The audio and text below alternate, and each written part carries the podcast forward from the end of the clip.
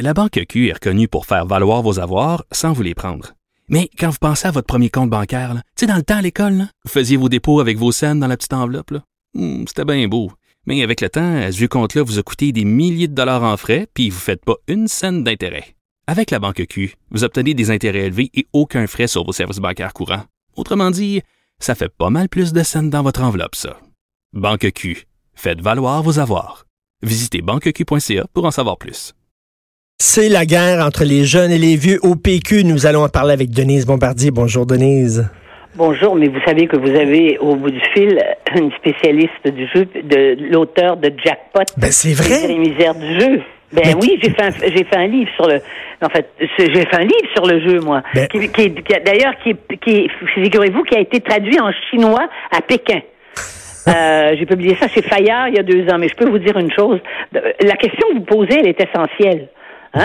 En fait, c'est la différence entre les vices légaux et les vices illégaux. Ben oui. Et dans ce cas-ci, ce sont des gens effectivement qui sont des qui sont des cracks et qui sont capables. Et je vais, il y a un cas que j'ai vu, j'en ai pas parlé dans le livre, mais c'est le cas à, à- à Las Vegas.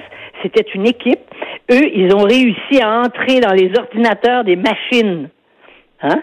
Je sais pas comment. Ne me demandez pas comment. Ils étaient deux ou trois, mais ils ont fait 15 ans de prison, mais ils ont jamais rendu l'argent. Ils ont volé des dizaines de millions de Ah, dollars oui. dans les casinos de Las Vegas. Mais bien sûr. Mais moi, moi, je, euh, je sais pas, c'est, peut-être pas correct ce que je vais dire, mais je les trouve rigolo. Ces gars-là, c'est parce que de toute façon, les casinos, c'est fait, là.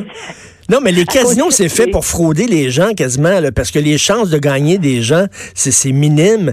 Euh, on Ben arrange oui, les machines, tout ça pour s'assurer que les gens gagnent pas beaucoup. Donc, si quelqu'un arrive à trouver, là, justement, une façon Oui. de, de virer la, la, la table de bord pour que c'est lui qui gagne à- presque à tous les coups, je trouve ça rigolo, moi.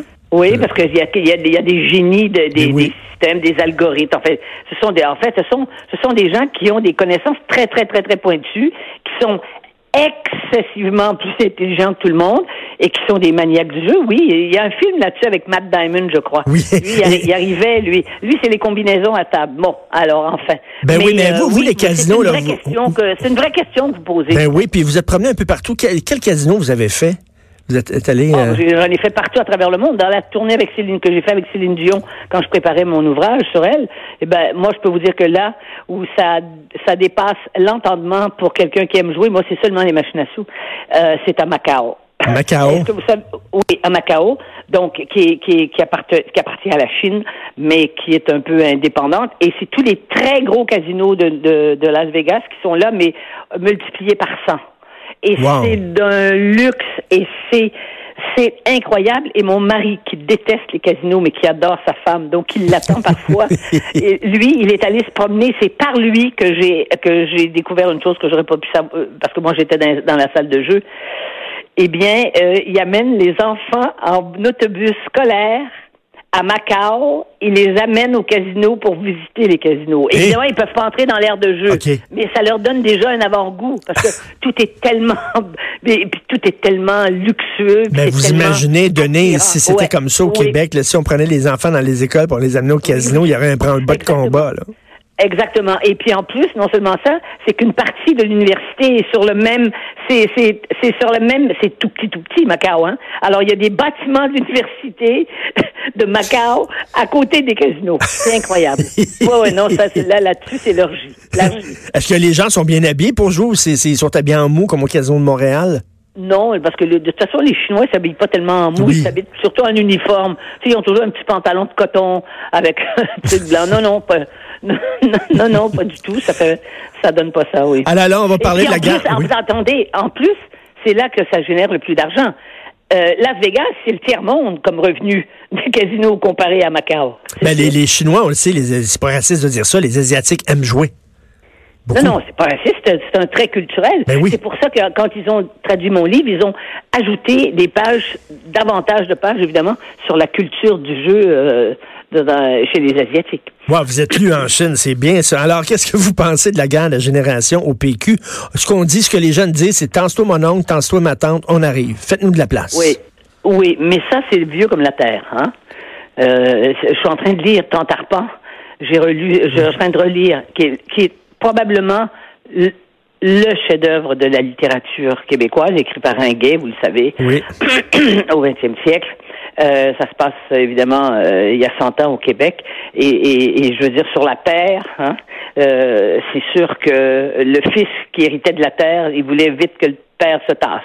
Ça c'est un phénomène mmh. de génération, mais c'est pas de cela qu'il faut parler. Ce qu'il faut, ce qu'il faut dire, c'est qu'aujourd'hui, euh, quand vous avez des jeunes qui arrivent puis qui décident dans un parti politique qu'en bas de qu'en bas de 40 ans, il va y avoir la moitié des militaires vont être en bas de 40 ans, alors que la, alors qu'il y a très très peu de, de, de, il y a très très peu de jeunes au Parti québécois. C'est surtout des gens de, qui ont fait, qui l'ont, qui, qui l'ont connu. Effectivement, des vieux. Et comme je dis, mais c'est quoi les vieux? C'est à partir de quel âge que tu es vieux?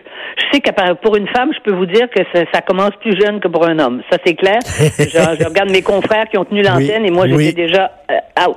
Euh, mais euh, mais ce qu'il faut dire, c'est surtout que il y a une, on entretient, à mon avis, cette guerre-là, où elle est entretenue par un phénomène qui est un phénomène qui se vérifie partout, euh, c'est le phénomène de d'individualisation. Je suis mon univers, je suis moi. Et quand il y avait la structure familiale, la structure familiale, tu es dans une situation de, de continuité. Hein? Tu existes parce que avant toi, il y a des parents, puis avant toi, il y a des grands-parents. Et tu existes dans ce système de valeurs-là. Il y avait des affrontements entre les pères et les fils. De toute façon, je cite Freud. Freud a parlé du meurtre du père. Il dit que l'enfant doit vouloir tuer le père pour pouvoir, lui, exister. Bon. Ça, c'est un phénomène psychologique. Mais c'est certain que de nos jours, les jeunes, d'abord, ils savent tout tout de suite. Hein? Oui. Et euh, tu peux pas leur faire de remarques. Et euh, qui sont ceux qui font les remarques en général, c'est ceux qui savent un peu plus. Et quand on sait un peu plus, euh, souvent c'est pas parce qu'on a parce qu'on a plus étudié et parce qu'on a de l'expérience. Or, euh, l'expérience, euh, vous savez, les jeunes, ils arrivent dans une entreprise, tous les, tous les gens qui ont des entreprises vous le disent, et au bout d'un an, là, ils veulent être chefs, ils veulent une augmentation importante de salaire, euh, ils, ont, ils veulent des conditions de travail particulières au bout d'un an. Parce que c'est comme ça.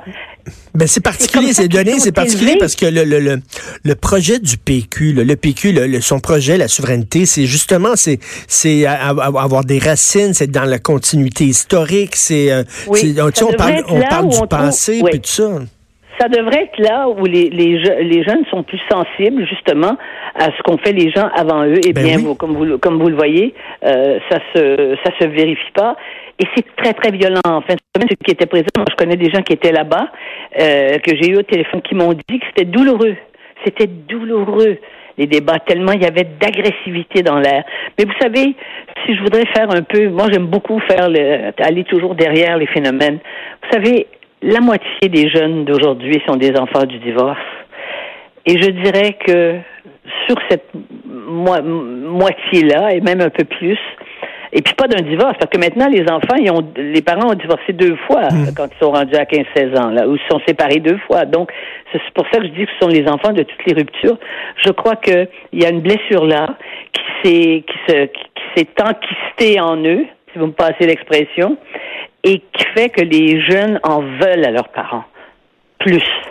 Mais, mais c'est comme si c'est comme si les jeunes, eux autres, pourraient réussir à vendre la souveraineté. Or, le, le problème, c'est pas l'âge du messager. Le problème, c'est le message lui-même. Que ce soit des vieux ou des jeunes qui portent le message de la souveraineté, reste que le message de la souveraineté, ça n'intéresse plus les gens actuellement. Donc, même si c'est, même si c'est présenté par des, des gens dans la vingtaine, eh, les gens seront pas plus intéressés. même s'ils sont beaux, beaux et fous, et puis qui font danser les bougalous, comme dirait euh, euh Charlebois.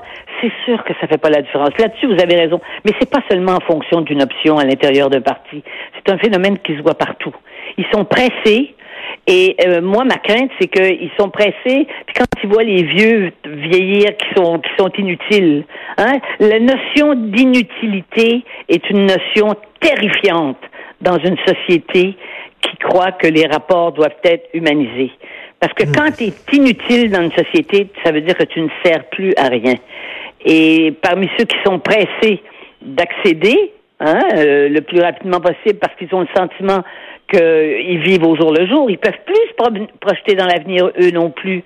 Hein, ben, ils savent pas si dans 15 ans ils vont avoir encore la job qu'ils ont. Eh bien, c'est, vous voyez l'espèce de, de c'est, comme un gaz qui qui qui qui, euh, qui va bientôt te, te te t'enivrer en quelque sorte. Il faut que ça aille vite. Oui. Et pour que ça aille vite, que je prenne la place, il faut que ceux qui sont dans la place partent vite. Voilà. Et, et, il, y a une Denise, de mouvement, Don... il y a une sorte de mouvement comme ça. Et donner sur un autre sujet, le connexe pour le PQ, là, vous dites souvent, avec raison, qu'au Québec, on veut montrer qu'on est plus gentil que tout le monde, qu'on est plus fin que tout le monde.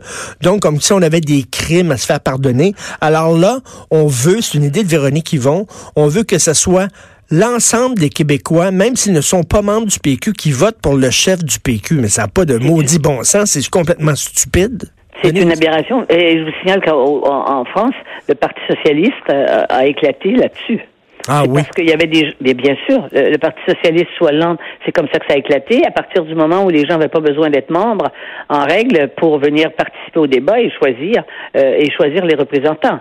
Si vous voulez faire exploser encore plus vite le parti, vous le faites comme ça. Ben oui, mais ça c'est une c'est une aberration complète. Ben, c'est une aberration parce mais, que le chef du PQ va parler aux péquistes et il va transmettre le message péquiste. Pourquoi il serait ça, élu par des gens qui sont même pas membres ouais. du PQ Voyons. À quoi ça sert un parti si c'est pas pour euh, pour regrouper de, de, des pensées, la pensée, une, une, orientation générale et à partir de là on fait des compromis parce qu'on est tous du même côté.